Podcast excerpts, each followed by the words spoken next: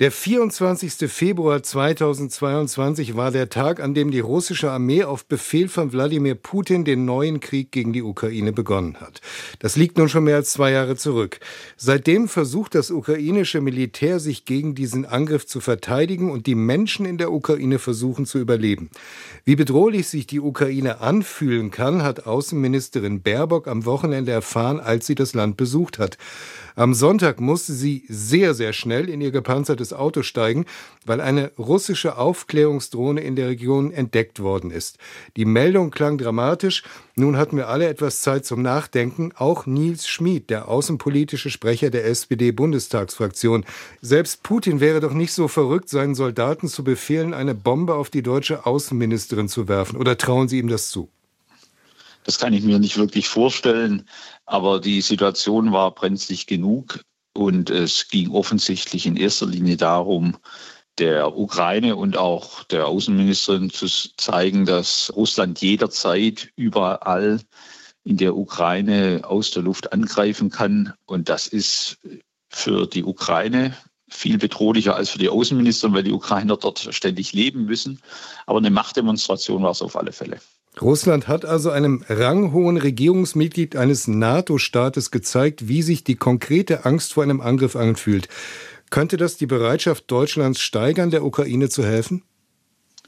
Frau Baerbock und die Bundesregierung braucht nicht solche Erfahrungen, um der Ukraine zu helfen. Wir liefern ja mächtig viele Waffensysteme und auch die finanzielle Unterstützung ist nochmal erhöht worden. Aber es zeigt an, die Bedrohung, gilt nicht nur der Ukraine, sie gilt der europäischen Sicherheit insgesamt. Und deshalb ist es notwendig, mit langem Atem und eben auch mit erheblichen Finanzmitteln die Ukraine in ihrem Verteidigungskampf weiter zu unterstützen. Kriegen Sie diese Finanzmittel zusammen? Der Haushalt ist ja nicht gerade sehr üppig mit Überschüssen ausgestattet, um es vorsichtig zu sagen.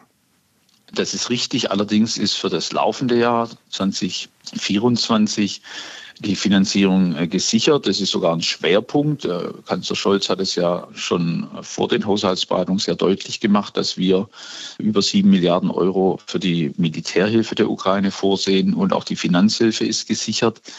Wir müssen nur damit rechnen, dass aufgrund des langwierigen Kriegsverlaufs das noch nicht das Ende der Unterstützung ist. Und vor allem müssen wir unsere europäischen Partner überzeugen, noch mehr zu tun, denn wir brauchen eine große europäische Kraftanstrengung. Und dort, wo die Einschränkungen der Schuldenregeln auf nationaler oder europäischer Ebene unsere Partner und auch uns daran hindern, genügend zu tun, müssen wir diese Bindungen lockern, denn das ist eine Ausnahmesituation, die auch mal mehr Schulden rechtfertigt.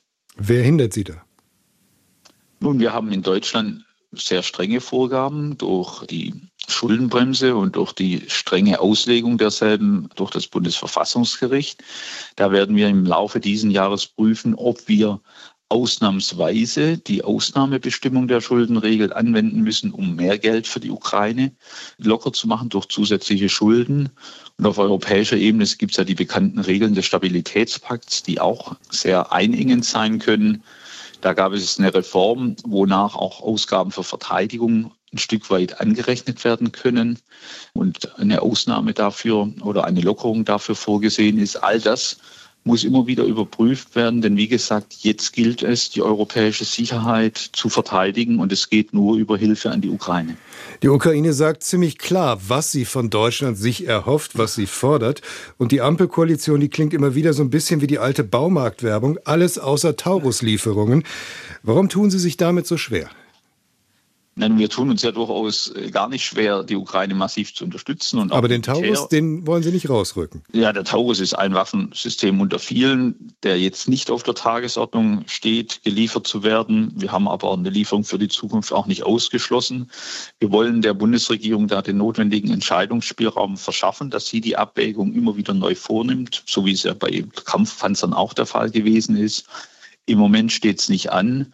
Im weiteren Verlauf ist es nicht ausgeschlossen. Wir vertrauen da der Abwägung, die der Kanzler vornimmt. Das ungarische Parlament stimmt darüber ab, ob Ungarn dem NATO-Beitritt Schwedens zustimmen soll. Mit welchem Ergebnis rechnen Sie? Ich rechne mit der Zustimmung. Schließlich wird das Parlament kontrolliert von der Partei von Herrn Orban mit großer Mehrheit. Ich bin zuversichtlich, dass wir jetzt die Verstärkung der NATO durch Schweden wie auch schon durch Finnland bekommen werden. Das sind zwei wichtige Länder, die auch habhafte Armeen und gut ausgestattete Militärs verfügen. Das ist eine gute Nachricht für die NATO und für unsere Sicherheit in Deutschland, wenn jetzt endlich auch Ungarn dem Beitritt Schwedens zustimmen wird. Die interessantesten Interviews zu den spannendsten Themen des Tages. Das ist SWR aktuell im Gespräch. Jetzt in der ARD Audiothek abonnieren.